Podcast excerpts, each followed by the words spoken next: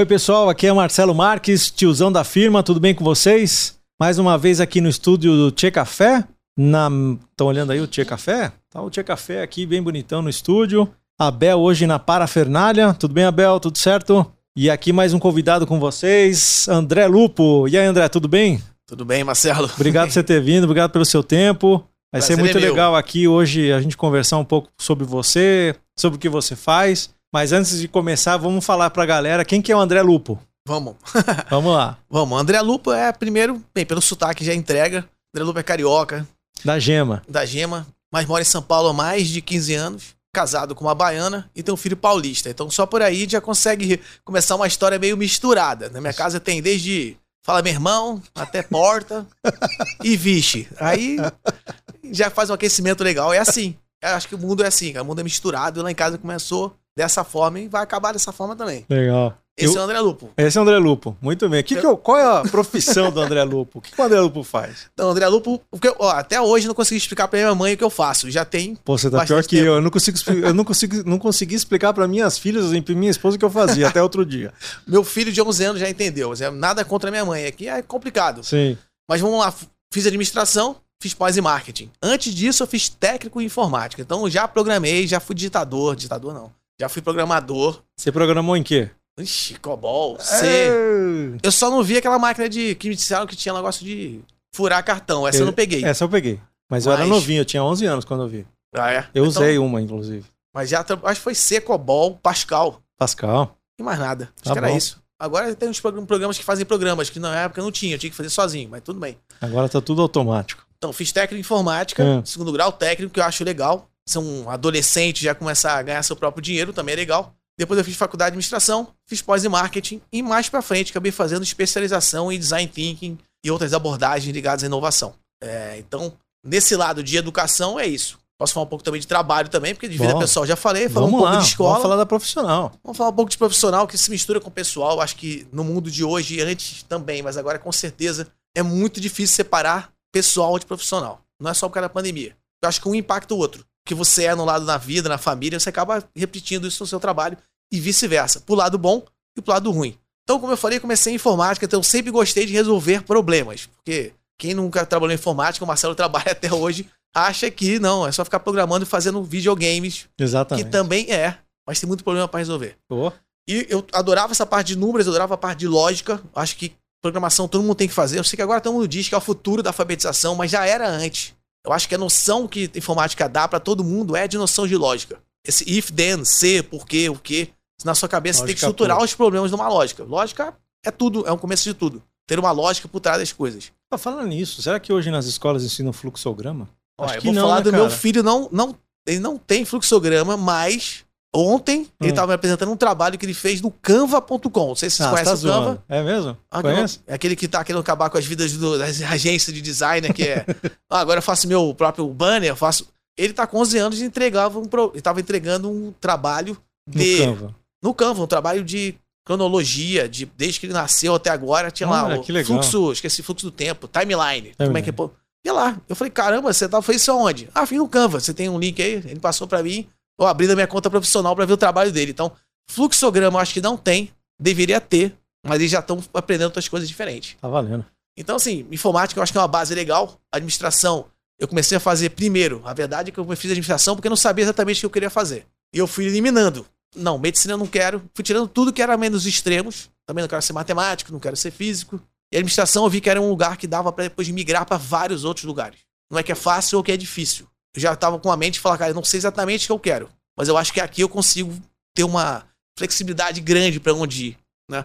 E aí eu me apaixonei por pessoas. Porque quando eu tava lá, em, não que não tenha pessoas em TI. É feito por pessoas, é óbvio. Mas era muito mais programação. Eu fazendo programas ali, resolvendo problemas de uma forma mais lógica.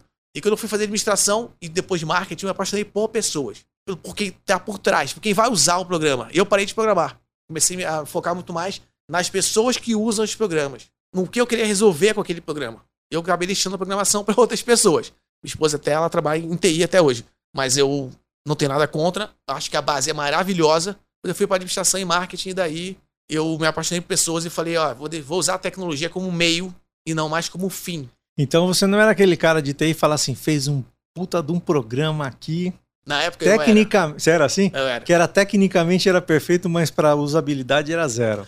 Você chegou a fazer isso não? Eu fiz até porque, se você for lem- lembrar, eu não, eu não fiquei tantos anos assim, mas tipo, a programação não ajudava muito. Esse negócio de Windows, né? De tela qua- Sim. redonda, né? Era tudo quadrado. Era tudo bit byte. O videogame que eu jogava, meu filho ria da minha cara e falou: Nossa, esse negócio é meio N64, Nintendo 64, já era legal. Então, assim, sim, passei. Eu acho que eu me, eu me preocupava muito mais com o resultado final do que a usabilidade. Mas as ferramentas também não ajudavam muito, tá? Então, e essa lógica veio comigo, administração, marketing, design thinking, que a gente pode falar depois, mas assim, eu comecei a apaixonar pelas pessoas e usar a tecnologia como um meio. Acho que realmente a tecnologia é um meio. Tanto que a gente vai falar, daqui a pouco a gente vai falar de inovação, que é o mundo que eu tô lidando mais, Vamos e sim. todo mundo imagina que a gente vai fazer sessão de ação ou qualquer outro tipo de coisa, e todo mundo quer sair com um aplicativo. Nos últimos 3, 4 anos, Ou- tudo que eu fiz era aplicativo. Ou com uma máquina maravilhosa. Era uma máquina maravilhosa, mas o aplicativo ganha ainda. Tanto que você faz É. uma pergunta no final, ah, vou fazer um protótipo de alguma coisa. De O cara aplicativo. fala, a gente quer fazer um protótipo, quer, beleza, ah, onde eu boto a tela?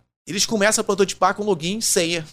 eu falo, ó, primeiro que não gaste seu tempo fazendo algum protótipo com login e senha, porque se não tiver login e senha, alguma forma de autenticar tem. Você quer fazer um aplicativo, mostra que ele tem diferente dos outros. Mas é muito, a gente vai muito direto para telas, né? Então, porque a gente vive nisso. A gente tá com o celular aqui, eu botei pra não tocar, mas o celular tem tudo da nossa vida lá dentro. Tá valendo mais que a nossa carteira. Tá valendo mais que a carteira, inclusive tá lá. A carteira de motorista tá lá, a carteira de vacinação tá lá, Cartão cartão, cartão a carteira, car- carteira de trabalho também, se também existe ainda tem. isso, Tem. tá tudo Não, digitalizado. carteira de trabalho não tem mais. Não tem mais? Agora é tudo digital. Mas então, tá lá também.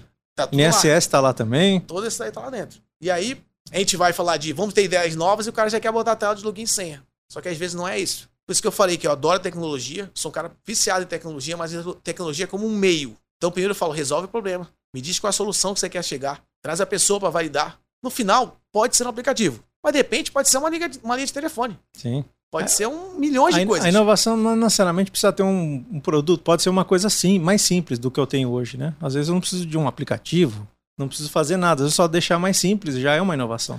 É, exatamente. Inclusive a gente fala que o design, né? A beleza do design é exatamente você tirar tudo que não precisa. O belo design não é uma coisa mais complexa. É o contrário. Quando você acaba um produto, você fala, vou tirar tudo que não precisa. Tem estatísticas que dizem, não sei exatamente percentuais exatos, mas que, tipo, de qualquer aplicativo que isso aqui é desenvolvido, ou plataforma, ou sistema até de empresa mesmo, Uhum. beira aí uns 80%, funções que ninguém usa e nunca vai usar. Então a graça é, por que, que a gente fez isso? Porque a gente quer fazer tudo no começo. Se olhar se alguém vai usar ou não. A gente tem a tendência sempre a colocar mais coisas. A gente fala que a graça, a beleza, a dificuldade é tirar, deixar a essência. Legal isso. A gente pode, isso aí de qualquer pessoa que está ouvindo o podcast, lembra o aplicativo que você tem no celular, quantos botões você usa. Não, vamos pensar em, também em outras coisas, né? Você falou agora, eu me lembrei de outra. Uma pessoa que usa um computador normal, vai, ele não faz programação, não faz design gráfico, não faz nada. Ele no máximo usa 15% do que tem no computador. Assim, Você- é a mesma coisa, você pega um Word Excel, você usa quanto daquilo lá? nada. Né? Nada. E, e a gente não usa, e mesmo assim, Você fazem, quer? Fazem softwares cada vez maiores e mais que pedem mais memória. E eu tenho que ficar trocando de computador, mesmo não usando. Porque o próprio software que estão colocando na máquina exige uma máquina mais maior. Maior, mais forte, ou com mais memória, com mais HD, com HD diferente. Você não usa nada, Posso fazer um parênteses aqui ou não? claro. Eu tomei uma. Nessa pandemia, eu tomei uma decisão. E eu fiquei pensando muito nesse negócio. Porra, armário cheio de roupa. Porra, hoje, hoje, hoje o teu armário tá resumido a bermuda e camiseta, né, cara, em casa. Você não. Você tá em casa, o que você tá fazendo? Você olha aquele armário cheio de roupa, sapato, você não tá usando mais nada. Aí pensei a mesma coisa. Tinha um computador, um Intel, acho que um i3 lá da minha esposa, que ela não tava usando mais. Falei, Uhum. cara, eu vou olhar. Aí eu comecei a ver umas reportagens falando sobre a é, melhoria do desktop de Linux. Eu, eu já, já instalei Linux, não gostei. Com desktop, né? Uhum. Não o Linux basicão. E aí os caras falaram, usa esse tal de Linux Mint. Ah, vou olhar, vou testar. Cara, é uma maravilha para quem usa Windows. E eu coloquei aquilo no i3, só troquei o disco, tive que trocar o disco, porque aí coloquei um SSD. Cara, a máquina ficou perfeita, porque eu preciso fazer todo dia. Eu tenho lá o LibreOffice para fazer documentos no Word, no editor de texto, Sim. planilha. Consigo navegar de boa e, cara, não preciso investir absolutamente. Quer dizer, preciso investir num disco, mas só. E a máquina tá, cara, tá funcionando perfeito. Falei, pra que que eu vou comprar uma máquina mais poderosa se ver tudo que eu preciso eu resolvo aqui? Acabou a conversa. Desculpa Não, é isso. A gente, tá, a gente é muito ligado nessa parte de tecnologia de sempre querer mais, mas não é só porque a gente quer mais, é também que as pessoas, os desenvolvedores têm criado softwares que precisam mais de máquina. Sim. tanto de celular como de computador. E a gente acaba, mesmo usando pouco do Excel, como você falou, que a gente só inclui linha. Usam macro aqui? muita gente usa, inclusive é muito importante, tem curso só de macro. Sim. Mas a grande maioria das pessoas não, Não usam. usa. Tem gente que usa o Excel como editor de texto. Sim. E tudo bem, sem problema algum. E aí a gente vai trocando de máquina porque a máquina vai ficando lenta, mas porque os softwares estão exigindo mais. Não que a gente precise de mais. Até um exemplo parecido, eu tinha tinha um Mac já tem de algum tempo atrás, Hum. que tava olhando assim de longe e falando, não, agora acabou, vou ter que comprar outro. Já deu. Aí, falando com uma pessoa que conhece muito de Mac, ele falou, cara, se você trocar a memória, botar um pouco mais de memória, trocar o HD, Vai virar o bicho. gastar, tipo, sei lá, X reais, muito menos que qualquer Mac. Ele falou, não vai ficar um bicho, mas você vai ter uma sobrevida de uns dois anos. Então, se você quer comprar tão melhor, você vai ter dois anos para economizar aí e de repente comprar um melhor. E eu falei, ah, realmente porque eu uso, e aí vamos testar. Foi um risco, eu poderia ter jogado dinheiro no lixo. Sim. E a máquina tá rodando bem. Legal. Pra quê? Pra que eu uso. É, porque eu tenho de utilização, tá super tranquilo. E é um Mac, ele é- não é um Mac muito velho, mas ele fez uma recalchutagem, vamos dizer assim, com troca de memória, tipo de HD. E mais, ele trocou o sistema operacional, que aí começou a aceitar o sistema operacional melhor, porque trocou a memória, aumentou a memória. E tá, Tá lá. Firme e forte. Tá melhor do que o meu novo que eu uso no trabalho. Legal. André, fala um pouquinho para as pessoas o que, que é quando você fala de design, porque assim, a primeira vez que eu ouvi falar de design, eu falei, porque o design de um copo, design de uma Sim. mesa, de uma cadeira. Esse design que você fala é disso também? Ou é- tem outras coisas aí por trás? Então tem, assim, eu não sou designer, como eu falei, sou administrador com Certo. marketing e design thinking. O que que a gente fala que é isso? Design thinking é o pensamento do design, né? É do designer. Uma coisa importante é, é traduzir o que é design. Muita gente traduz design como desenho, né? Porque a gente está acostumado a ah, design, desenho, o desenho do copo e tal. Uhum. E design, quando a gente traduz, né, do inglês, é projetar. E quando a gente projeta alguma coisa, a gente projeta algo sempre para alguém. Porque desenho, eu pego aqui a caneta agora, faço um desenho aqui, eu vivo aqui no YouTube para todo mundo ver. Estou desenhando, posso desenhar só para mim. Quando eu projeto alguma coisa, eu sempre projeto algo para alguém. Design to something, some, Uhum. somebody, na verdade. Então, para alguém que eu estou fazendo. Então, tem os designers que fazem produtos, fazem serviços, que não é meu caso. E tem o que uma, uma, vamos dizer, uma abordagem que começou a surgir no ano de 1980, se não me engano, que foi do pensamento do design, que é pegar uma- as pessoas que fazem o copo, elas estão pensando na utilidade do copo. Ninguém faz um copo por um copo. Por trás disso tem sempre um ser humano que vai usar aquele copo. Por isso a gente fala de projetar algo para alguém. Uhum. Essa, essas, a gente fala da essência do design, que é sempre trabalhar com muita empatia, que é pegar a pessoa que vai usar aquele copo, qual é o tamanho da mão dela, da boca dela, que tipo de coisa, qual a mesa que ela usa. Então ela foca numa pessoa, numa necessidade, que chama de empatia. Outra coisa que o design faz muito é colaboração. Você não vê um designer fazendo algo sozinho quando é um projeto, ele tem muita gente fazendo com ele. Alguém pesquisando, outro desenhando, outro conhece de vidro, outro conhece de água, outro conhece de copo. Então a gente está falando de colaboração. E outra terceira que ele usa muito é experimentação. Ele não consegue fazer esse copo que a gente tem na mesa hoje de primeira. Ele vai fazer uma versão um pouco pior, depois uma melhorzinha. Ele não para nunca de evoluir aquele copo para ser cada vez melhor. Então tem, tiveram pessoas que olharam e falaram, ó, esse negócio que os designers fazem para desenvolver um produto, um serviço, era mais produto na época, Uhum. não era tanto serviço, que é, pô, entender muito bem o ser humano que vai usar por trás daquilo. Não o copo pelo copo, mas quem vai usar o copo. Chamar outras pessoas para colaborar, pontos de vista diferentes. Pessoas com boca grande, pessoas com boca pequena. Quem toma cerveja, quem toma água. Colaboração. E experimentar rápido para poder ter resultados cada vez melhores. Sair do ar-condicionado e testar um produto real. Eles fazem, os designers já faziam isso. Teve um pessoal de, de administração que começou com isso. Depois foi para marketing, foi para biologia, foi para médico e falou: essa essência é muito legal. Então o design thinking que a gente fala que é o que eu fiz especialização é Uhum. a gente não vai desenvolver um produto, mas a gente vai usar a mesma essência para resolver problemas. Então a gente sempre vai colocar um ser humano no centro do problema. A gente sempre vai tentar olhar vários pontos de vista, até porque as pessoas são muito diferentes. E uma coisa super importante, o designer, não o design thinking, mas que a gente copiou, né, copiou não, que a gente usou a mesma abordagem é, o designer ele não vai direto para a solução. Você pedir para ele falar, cara, eu quero resolver o problema de tomar água. Uhum. Não vou falar que ninguém vai, que cada um tem o seu estilo, mas por origem, tomar água como, quem, quando. Então ele não vai para a solução de faz um copo. Para ele chegar no copo, ele pensa bastante no problema que ele quer resolver. E a gente, a gente não que não foi eu que criei isso, mas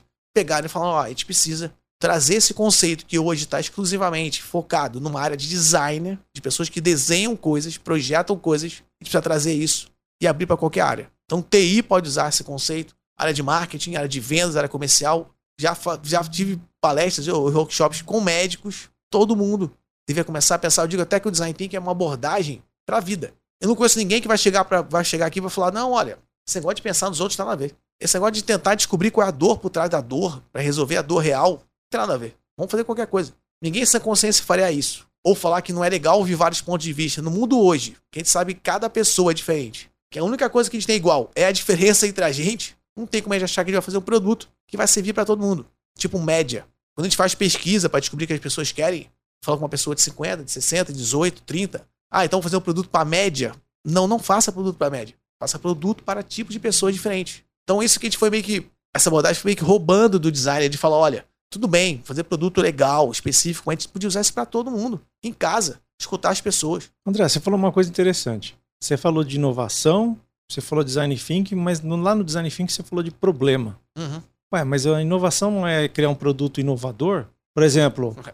o cara, vamos dar um exemplo aqui para ilustrar minha pergunta. Quando saiu o primeiro iPhone, o cara criou, foi uma invenção, uma inovação. Ele tinha um problema ali No para chegar no iPhone? Para chegar no iPhone Não. ele tinha um problema? na verdade, todo mundo pergunta, e tem essa pergunta real, quando a gente faz curso, workshops, as pessoas perguntam, pô, mas então, é, alguém, ah, se for que a gente tem que fazer uma pesquisa e descobrir um- um- uma coisa para resolver, ninguém pediu o iPhone. Então, na verdade, não pediram o iPhone mesmo, mas tinha algumas dores por trás. Certo. Né? Tinha, Que é um problema. tinha um problema, por exemplo, das pessoas estarem com o teclado do BlackBerry e falarem que, tão, que as teclas ficam todas presas uma na outra e não conseguem digitar nada. Tinha. O que, que o o Steve Jobs ele acabou descobrindo foram dores barra necessidades. Pessoas queriam se comunicar de uma forma diferente. Pessoas queriam acabar com essa dificuldade do teclado, entre outras coisas. Então, sempre tem uma dor. Dificilmente o usuário o cliente vai te falar qual é a coisa que precisa desenvolver. Olha, eu preciso de um iPhone. Ele não vai te falar isso. Você até diz que na pesquisa, você não tem que perguntar para a pessoa, vou dar um exemplo, você está repensando o banho. A única pergunta que você não precisa fazer na rua é como repensar o banho. Isso é um problema seu, como um cara de produto, ou seja, o que for que está desenvolvendo. Você tem que perguntar é, por exemplo, cara, qual o banho dos sonhos para você? Essa é meio viagem, mas ajuda a, a quebrar o gelo. Mas importante, o banho incomoda alguma coisa? Você tem algum incômodo com o banho? O que é banho para você? Porque eu falei banho aqui, podia ser banho de cachorro. E eu sei que todo mundo que tá ouvindo tá pensando no banho dele em casa. Toalha 40 fios, sei lá quantos fios, não sei como é que é esse negócio. Talvez o André use shampoo para cabelos brancos. Pra quem tá vendo, para quem tá vendo, tá pra ver que tem cabelo branco. Pra quem não tá, eu tenho cabelo branco.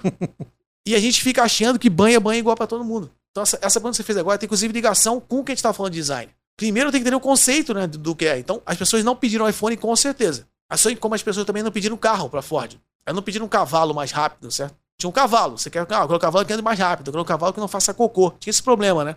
As praças ficavam bem sujas. Sim. Pessoas tinham outra. Tinha problema de talvez sujeira da praça, onde andar mais rápido. O cara não pediu. Se ele fosse pedir, ele pediria. Eu quero um cavalo que não faça cocô e que ande mais rápido. O cara da Ford não fez isso, ele fez um carro. Então, sempre por trás tem uma dor, uma necessidade. E não espere que o seu cliente, ou futuro cliente, ou prospect, o nome que vocês quiserem, te diga o que ele quer. Às vezes ele vai até dizer. Mas o mais importante é, como você falou, a gente tem que entender alguma dor. Primeiro a gente tem que entender o que é aquilo pra ele. O que é banho pra você. E tem algo que te incomoda, o que incomoda alguém à sua volta, que às vezes não é a pessoa, é alguém que tá à volta dele. E quando a gente pergunta o que é banho, pode ser milhões de coisas. Fico brincando de banho, mas quem me conhece sabe que eu já fiz workshop de banho pra todos os lados. Quem quiser me contratar, me chamar de falar de banho. Você tá E eu não especialista. trabalho, na, não trabalho nada ligado a banho. É que eu acho que é muito legal trabalhar com inovação, ou explicar inovação para as pessoas, quando a gente lança um problema que é do dia a dia dela. E que ela acha que não é problema.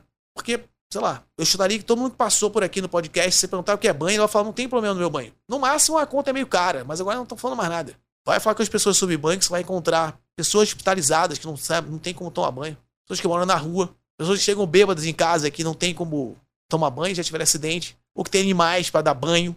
Tem milhões de coisas. Mães que ficam, às vezes, até com sentindo mal, né? Que foram tomar banho porque não tá mais do lado do filho, filhos nem recém-nascidos. A gente brinca, ah, a gente toma banho com pelado de roupa. Mas tem, ah, óbvio que é pelado. Foi um Big Brother de roupa. Academia tem gente que toma banho de roupa porque tem vergonha de ficar sem roupa. Sim. Tem gente que vai trabalhar sujo e esqueceu o chinelo na academia. De, não tô chinelo, então vou trabalhar sujo.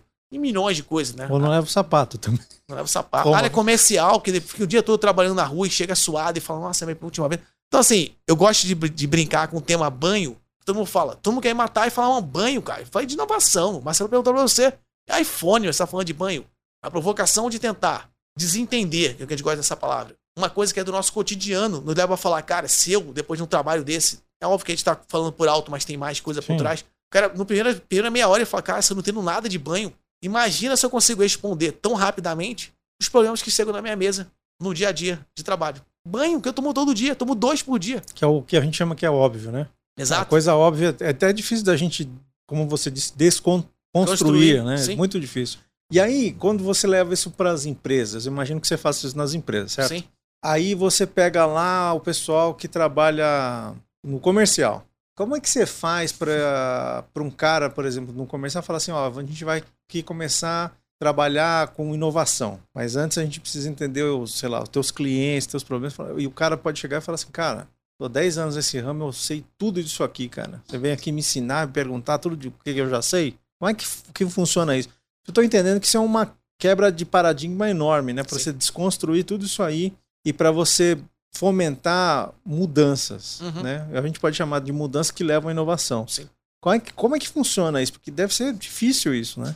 Não, é difícil e assim, e uma das coisas que eu aprendi, e não aprendi com ninguém, mas foi tentando, é exatamente fazer um exercício que não é ligado à empresa. Então, nem sempre eu consigo isso, né? É, está falando do lado de consultoria que eu faço com algumas empresas. A gente fez, inclusive, com a própria Merck, mas assim, é, e agora tem feito bastante na Embracon, que é uma empresa que eu tenho trabalhado direto lá com eles. E foi esse ponto de tentar convencer as pessoas, seja eu trabalhando na Embracon, como, sei lá, como funcionário da Embracon, ou como consultor em outro lugar, de falar, olha, me dá um crédito, não é um crédito de dinheiro, é um crédito de tentar, primeiro, motivar vocês a resolver um problema, como o banho pode ser outros, que não seja da empresa. Então, Desculpa, a Embracon faz o quê? A Embracon é uma empresa, uma das maiores empresas do Brasil de venda de consórcio. Legal. Tá? Desculpa, era só para deixar Sim. o pessoal aí antenado na Embracon. É uma das empresas que mais... É, eu diria que a que não é ligada a banco é a maior empresa de venda de consórcio do Brasil. E assim, vocês lembram com ou fora, é tentar esse, pedir esse crédito e falar, olha, me dá um tempinho aí, porque vamos tentar trabalhar um problema, é, independente da abordagem, do, da ferramenta, que não é da empresa. Como dizer assim, ó, eu não, se eu estou sendo contratado pela BIC, eu falo, olha, não vamos repensar a caneta agora. Se for Coca-Cola, não vamos falar de garrafa de Coca-Cola. Se for na academia, não vamos falar de academia. Por quê? Porque quando a gente começa falando do problema ou de algo que é ligado à própria empresa, tem muito viés e preconceito e tipo esse, como você falou, não, mas eu vendo isso aqui há mil anos. Então a gente fala, pô, tá bom, então eu vou na Coca-Cola, fala, vamos falar de praça de alimentação?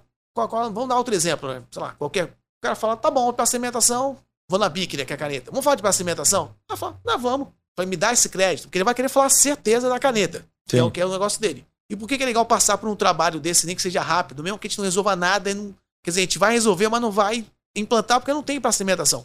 Só a BIC, por exemplo. Só em Bracon, não tem praça de alimentação. E eu falo, cara, dá esse tempinho pra gente. Tenta me matar no início, segura, aguenta o processo, acredita no processo. Por quê? Quando a gente começa a resolver, quando a gente estava brincando do banho ou qualquer outra coisa que não é ligada ao seu negócio, te ajuda. A mudança cultural vai demorar anos. Mas ajuda a pessoa a perceber e fala: pô, cara, se eu não sei de praça de alimentação, se eu não sei de banho, de coisa que é básica. O cara me pegou aqui na curva e falou: pô, mas aí então repensa o banho. Ah, eu vou economizar. Pra quem você perguntou? Não, pra mim. Então tá na empresa pra resolver seu problema, certo? Com quantas pessoas você falou antes? O que é banho pra você? O que é banho, não sei o quê? Então você começa a brincar com essa desconstrução. Então, pra mim, a grande Independente de falar de abordagem, framework, uhum. é, se é agilidade, se é design thinking, o que for, é. Tente trabalhar com as pessoas primeiro, um trabalho que. Um trabalho não. Um problema que não é um problema do dia a dia dela. Que ela não tem que chegar no fim do workshop, do treinamento, e te dar uma resposta com o seu chefe. Ó, oh, chefe, resolvi o problema tal. Primeira rodada, primeira vez do conceito de começar a falar de inovação é tente inovar, mesmo que você não vai plantar nada. Sim. Tenta resolver um problema, que é um problema que não tem nenhuma ligação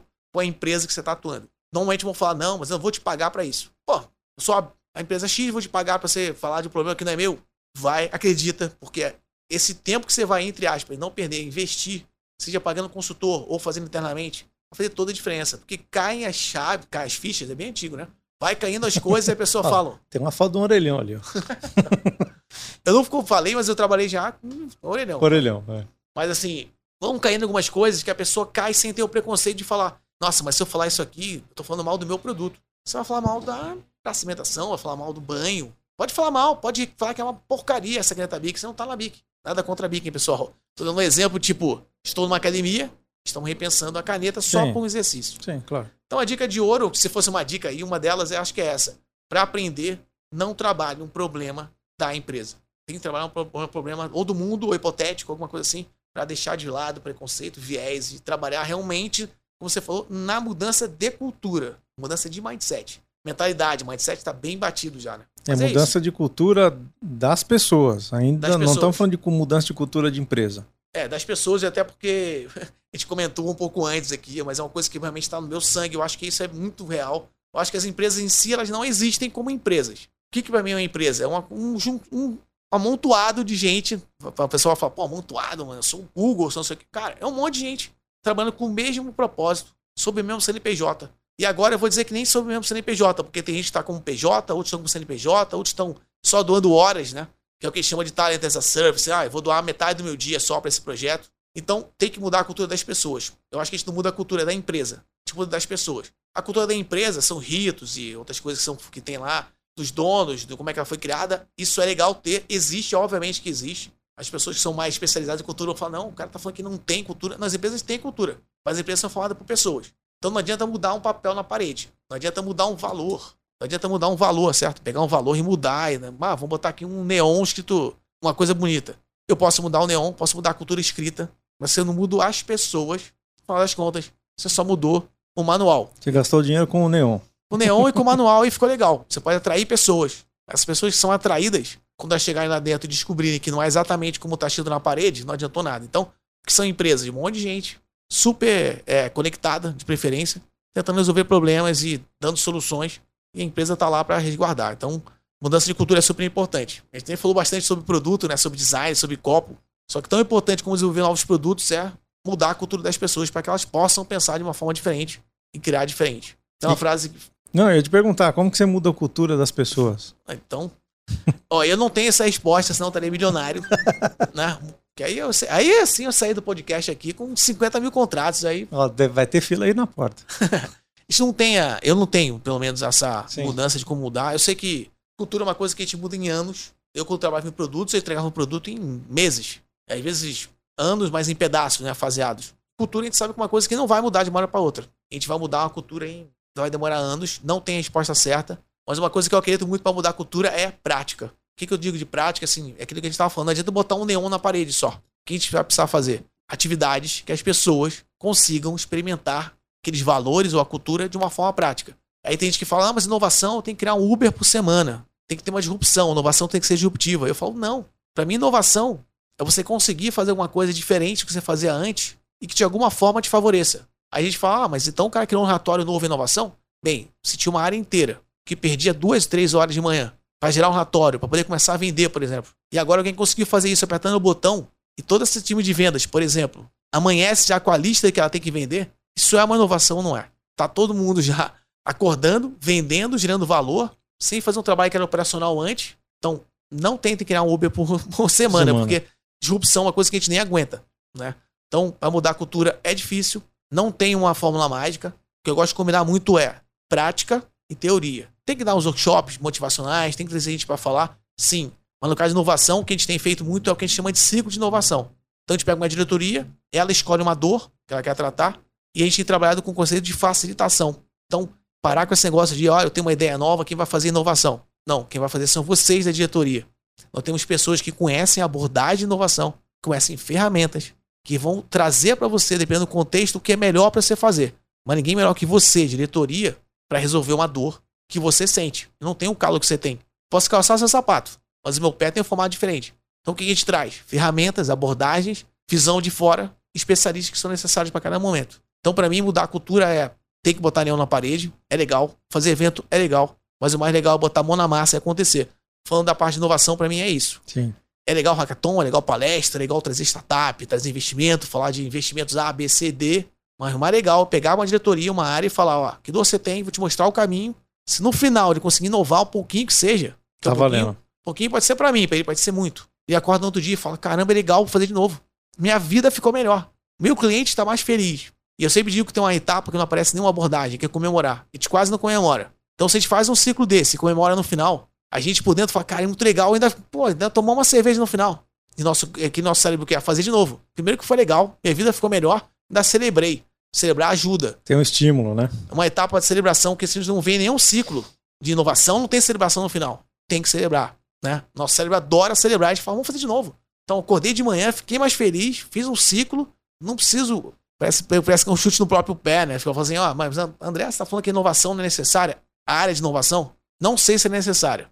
Eu digo que se você fizer um ótimo trabalho, daqui a alguns anos, não tem a forma da cultura, mas daqui a alguns anos alguém vai falar, André, não preciso mais de você aqui. Preciso de você num laboratório, preciso de você para criar produtos novos, que é o que eu fazia antes. Uhum. Mas você conseguiu mudar a cultura na prática. Então as pessoas agora conseguem fazer de uma forma independente e sozinhas. E é isso. E, e esse negócio das pessoas? Você vai numa empresa, você necessariamente precisa trocar pessoas, trazer gente nova, gente de outro mercado, gente com mais nova, eu diria, mais nova de idade. Como é que é esse negócio aí?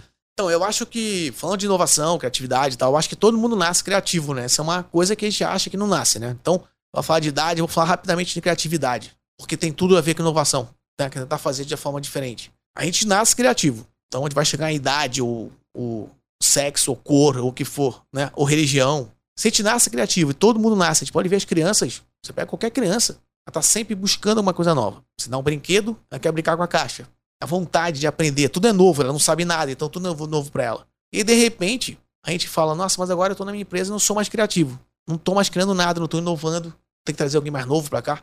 Primeiro olha para você mesmo e fala: Pô, mas o que aconteceu com aquele. Com a criança. O que aconteceu com o Marcelo criança? Ah, não, porque. Não, que eu não sou criativo. Você não é, você lembra como você, é, como você era quando era criança? Você não lembra?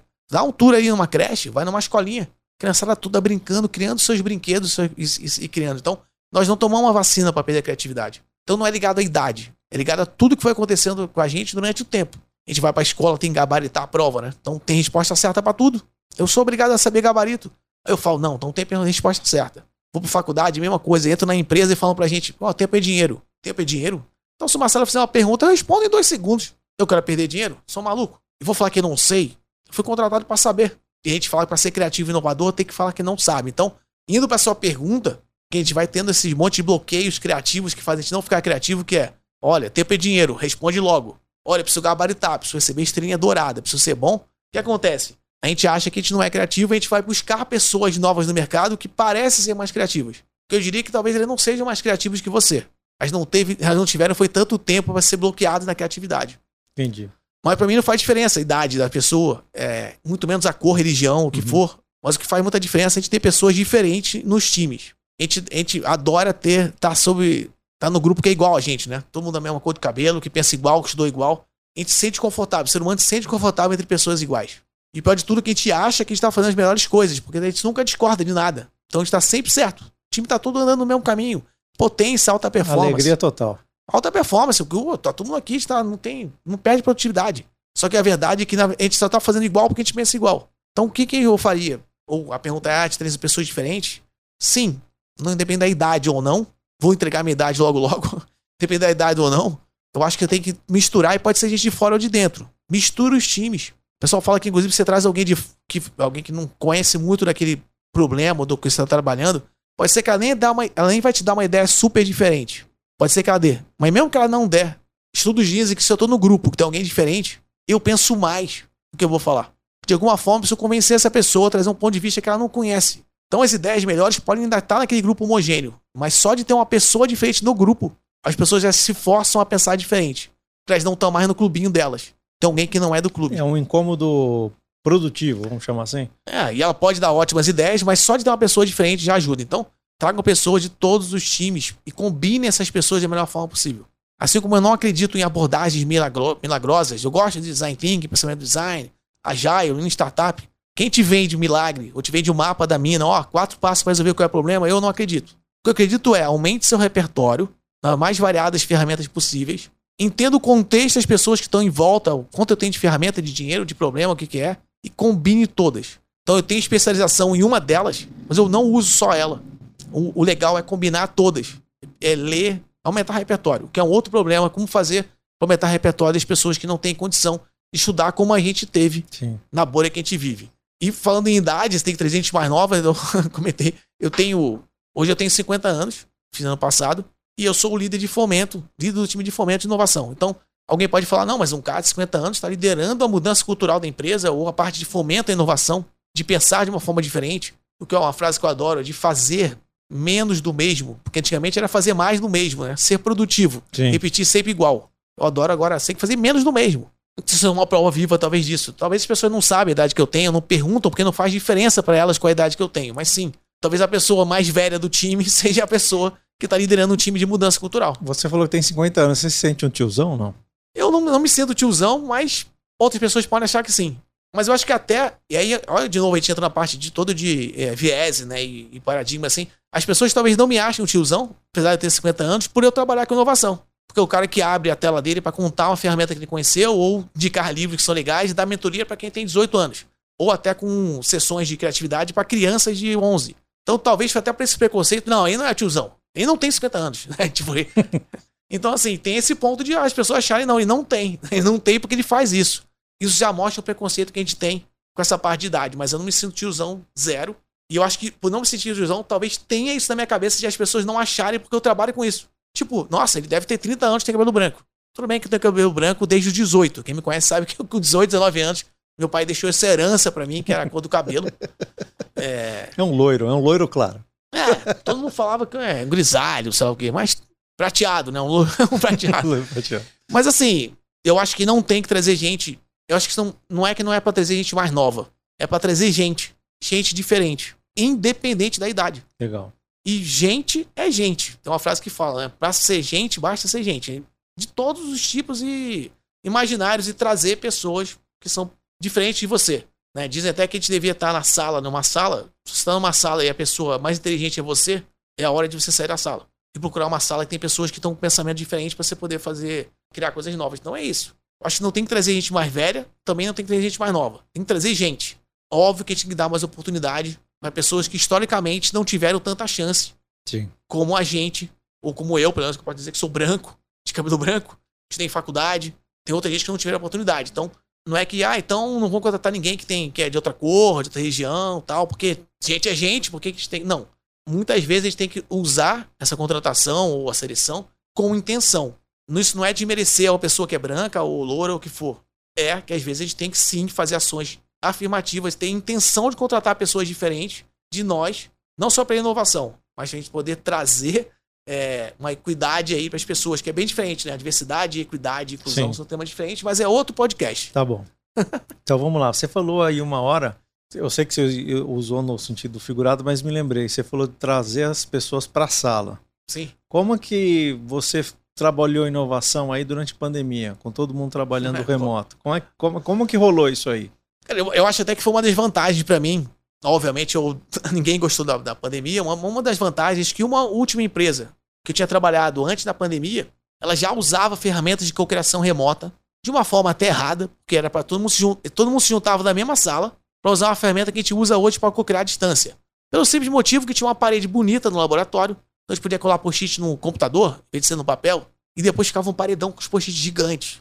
Tudo bem que eles usavam, não usavam para cocriar à distância, mas a ferramenta era uma ferramenta para isso. Já estava lá. E aí, de novo, eu falo: as pessoas têm que usar o melhor das ferramentas. Então, eu olhei, essa ferramenta serve para mais coisa, mas tudo bem. Eu não sabia que um dia eu ia acabar usando para isso. Então, quando entrou a pandemia, na hora eu comecei a explicar para as pessoas que elas podiam ser criativas e continuar co-criando à distância. E para mim ainda aumentou ainda a diversidade, porque eu conheci, eu conheci pessoas pelo Brasil inteiro que fizeram curso comigo que eu nunca tinha teria chance de fazer e que trabalharam comigo em alguns eventos e algumas atividades. Pessoas de Cuiabá, amiga minha da Alemanha facilitando workshops aqui que nunca, no momento de físico, de sala, né? Como é que a gente faria? Então, eu acho que a gente perde algumas coisas não estando fisicamente juntos. Essa empatia, essa cocriação, prototipação, né? Fazer coisa com a mão, né? Tomar distância, isso é um grande mistério como prototipar. Quando alguém aplica, fala aplicativo é fácil, tem um monte de coisa, Figma tal, você faz o aplicativo. Agora, como é que eu faço um copo à distância? É um pouco mais complicado. Mas trouxe, por um lado, esse negócio que a gente está falando de diversidade, as pessoas serem diferentes, trazer para a sala, ponto de vista. Então, eu posso abrir uma empresa, por exemplo, que teria que fazer um evento só para São Paulo, porque ela mora, que é uma matriz fica em São Paulo, ela só chama a gente de São Paulo, falou: não, André, agora que eu entendi, confiei no processo, confio em você, vou chamar a gente de outros países. Vou fazer uma sessão aqui com gente de outras áreas, como a área comercial que é distribuída pelo Brasil inteiro, que nunca participa disso, porque a gente tem que vender. Mas agora eu acho que em uma hora a gente faz uma atividade, o cara viaja até a nossa sala em poucos minutos, e nem estamos falando de metaverso. Estamos falando aqui computador, Zoom, Teams, mural. Então, a gente perdeu um pouco do lado da empatia, da, da cocriação física de alguma coisa, só que a gente ganhou muito na possibilidade de trazer muitos pontos de vista, de trazer muita gente para sala ou para mesa para cocriar com a gente. Eu acho que então tem uma vantagem. Não, é legal também para as pessoas, né? Imagina quanto tempo as pessoas, sei lá, matriz em São Paulo, no Rio, não sei. E as pessoas estão lá, que nem se falou, em Cuiabá, né, em João Pessoa cara acho que nunca teve oportunidade, às vezes, de trabalhar num, num processo desse e ele está tendo a oportunidade Isso. também, né? Então é super legal também, né? Porque agora, para botar qualquer pessoa de qualquer lugar, físico, de qualquer área, custa a mesma coisa. Então, antes, ah, vamos trazer pessoal de São Paulo que a gente está na matriz, é mole. Mais barato. Pega um trem, é pega rápido, um Uber. É. Agora, você pode abrir um link no horário, só vai ter que se preocupar com o fuso horário. E tirando isso, o cara vai entrar nessa sala na mesma velocidade que você entra em São Paulo, o cara de Cuiabá tá entrando. E, e caso real, uma amiga minha da Alemanha facilitando o processo. Até na Mac mesmo, tipo, ela veio da Alemanha? Não, ela só abriu o link dela. Então a gente perdeu um pouco do contato, a gente teve que usar muita tecnologia para substituir essa parte é, pessoal. Ainda é um desafio gigante para quem facilita no, no, mundo remoto. Manter as pessoas atentas, porque tem telas infinitas agora, né? Então, quando você está aqui na sala, eu estou vendo que você está no celular, você vai pegar o celular, você vai no banheiro ali, porque você tem que atender o telefone. Agora você tem que disputar a atenção com aquele monte de aba ali no Chrome, no Internet Explorer. Mais de um monitor. Mais de um monitor e o cara tá no. Você começou a falar uma coisa que não interessou, ele vai pegar um e-mail, vai pegar o WhatsApp dele. Não vai fazer isso na sua frente na sala. Alguns fazem, mas é minoria. Então aumentou muito um papel que é novo para muita gente, mas para mim não, que é o papel do facilitador. Que mais do que conhecer abordagem, ele conhece pessoas. Ele conhece como trabalhar grupos, como deixar as pessoas engajadas. Que a gente diz que a gente monta uma experiência antes. A gente não abre uma sala para ter ideia. Tem um trabalho antes de falar qual é o contexto, que ferramenta eu vou usar. Vou brincar com cartas, vou brincar com animais, depois vou pro sério, para a cada quantos minutos, faço o break, não faço o break. Então, o papel do facilitador, que antes era importante no físico, no remoto, para mim, ainda está mais importante. Que é uma pessoa que tem que conseguir fazer uma experiência que as pessoas fiquem engajadas durante algum tempo, olhando uma tela e co-criando e saem de lá falando: caramba, como é que eu consegui fazer isso? Não é trabalho para amadores. Com certeza não é. É, não é para amadores, mas eu também digo que é, tem que correr atrás. Como tudo. Acho que a facilitação é difícil ou não é. O importante é, você quer, olha por trás do que tem, aprende um monte de coisa junto e faz. Dá para fazer. Mas eu, eu, eu, bato palma, não por ser um também, mas tipo, facilitar o processo de inovação é mais difícil do que decorar um livro sobre inovação tentar aplicar uma prática. Ó, faz A, depois faz B, aí faz direção silenciosa, depois bota post-it, planta bananeira e saiam lá. É, seria tão bom se tivesse receita de bolo, hein? É, então, tem... Dizer, mas... tem, mas que funcione. Então, tem receita de bolo, algumas podem até funcionar, mas o importante é como é que eu faço esse pessoal todo fazer isso tudo que tá na receita de bolo. Cada um na sua casa, com o passarinho cantando, na casa tem lá o sushi, que é a minha calopsita. Como é que a gente faz isso tudo funcionar? À distância. Sem poder cutucar ali e falar, oh, deixa o cara do lado falar. E tem milhões de técnicas de grupo, né? Não é só de inovação, de como lidar com pessoas. Sim. Grupos pequenos, grupos grandes, quebrem grupos. Tem gente até brinca, tem uma que é assim, todo mundo fica com a tela fechada normalmente, né? Com os vídeos fechados. Aí vai uma dica de facilitação, já que a gente tá aqui no podcast. Tá muita gente com tela fechada, faça uma atividade dupla. Quebra nas mini salas, fala, ó, oh, vocês vão lá falar sobre o que você comeu ontem. Quando eu tô em dupla, eu acabo abrindo, porque eu tô falando com o Marcelo aqui. E as pessoas dificilmente fecham na volta. É, isso é uma boa. E aí já fica com as telas abertas. Óbvio que alguém pode depois fechar, tranquilo, não é 100% confiável, mas é uma pequena dica. Sim. Tipo, tá muita gente fechada, quebra em pequenos grupos, a pessoa se sente mais confortável em falar com em dupla ou trio. Quando voltar, vai ver que tem uma mágica, tá Sol... tá todo mundo aberto. Soltaram a porteira. Essa é bom, essa é boa, essa é uma boa, boa. dica mesmo, eu não conhecia. Essa, essa vale a pena. tenta, tenta. É legal. Andrezão, tá acabando o tempo, cara, mas antes da gente terminar, você tem alguma dica aí pro pessoal, sei lá, uma leitura, algum site, alguma coisa que você queira falar, deixar aqui pro pessoal? Tem, eu vou pegar aqui minha cola, porque Vai. eu sempre sei o nome do filme, do filme, do livro, e eu nunca sei o autor, né? Tá valendo. Eu vou continuar sem saber falar o nome, são muito difíceis esses nomes aqui. A gente coloca depois no episódio, no, Legal. na descrição do episódio. Eu vou, falar, eu vou falar três, quatro livros aqui, para mim são muito importantes. Vambora. É, como eles têm a ver com um problema. A gente falou muito de inovação, a gente está falando muito de solução, de dor. Uhum. Eu sempre digo que o mais importante que resolver um problema é você descobrir o problema que você quer resolver. É fazer a pergunta certa. Todo mundo sabe responder. Meu filho de 11 anos sabe responder tudo. E importante, o Google tem todas as respostas. Eles têm que saber fazer a pergunta certa. Boa. Vamos lá, tem um que é super legal, que é qual é o seu problema? Essa é fase da coragem, tá falando de problema, qual é o seu problema? Câmera ali. Qual é o seu problema? De Thomas Weddell, Wendelsberg, alguma coisa parecida. Esse é legal porque ele tem um pouco de receita de bolo. A gente não acredita muito em receita, mas essa aqui é muito legal. Tá. Conheci esse cara pessoalmente, inclusive. Legal. Ele é americano? cara, de algum lugar aí, americano, inglês, Thomas Weddell, Wadsburger, alguma coisa legal. Mas assim, é uma receita de bolo. O livro é muito bem feito, é muito bem desenhado. Eu não recomendo ler no Kindle, apesar de eu adorar o Kindle, porque eu, eu, na vertical, na horizontal, ele é muito legal. Então vale a pena comprar esse papel.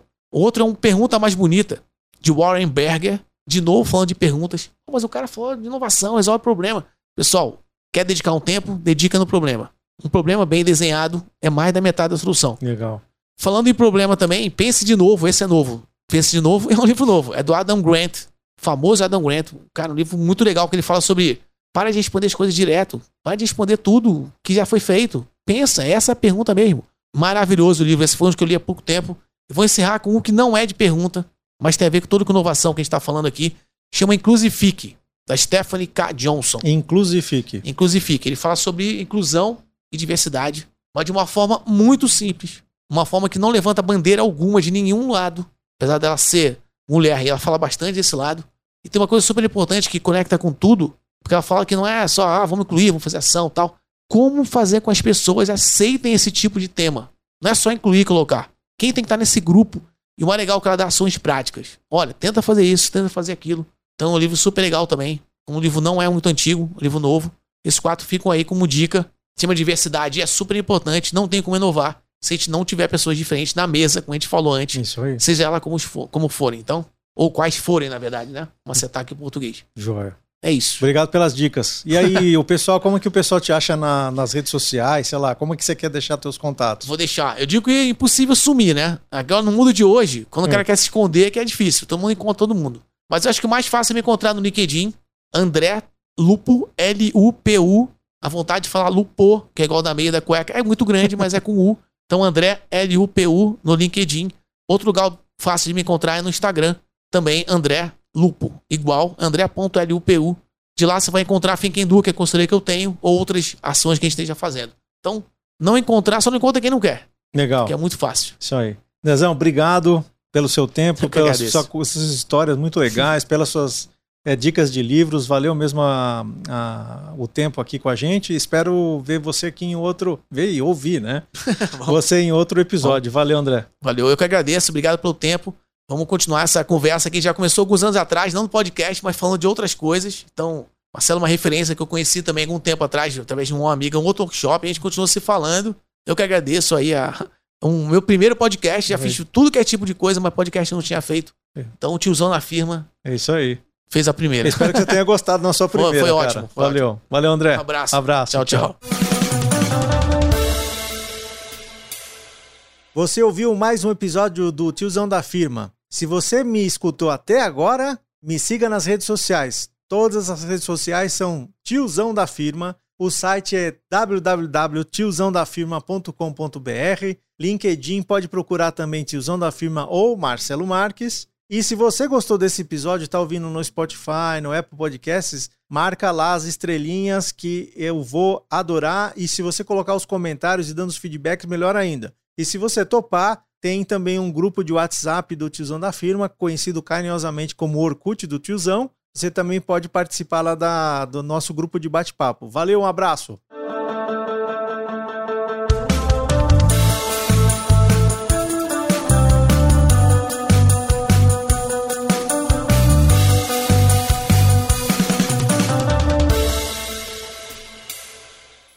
Uma produção, voz e conteúdo.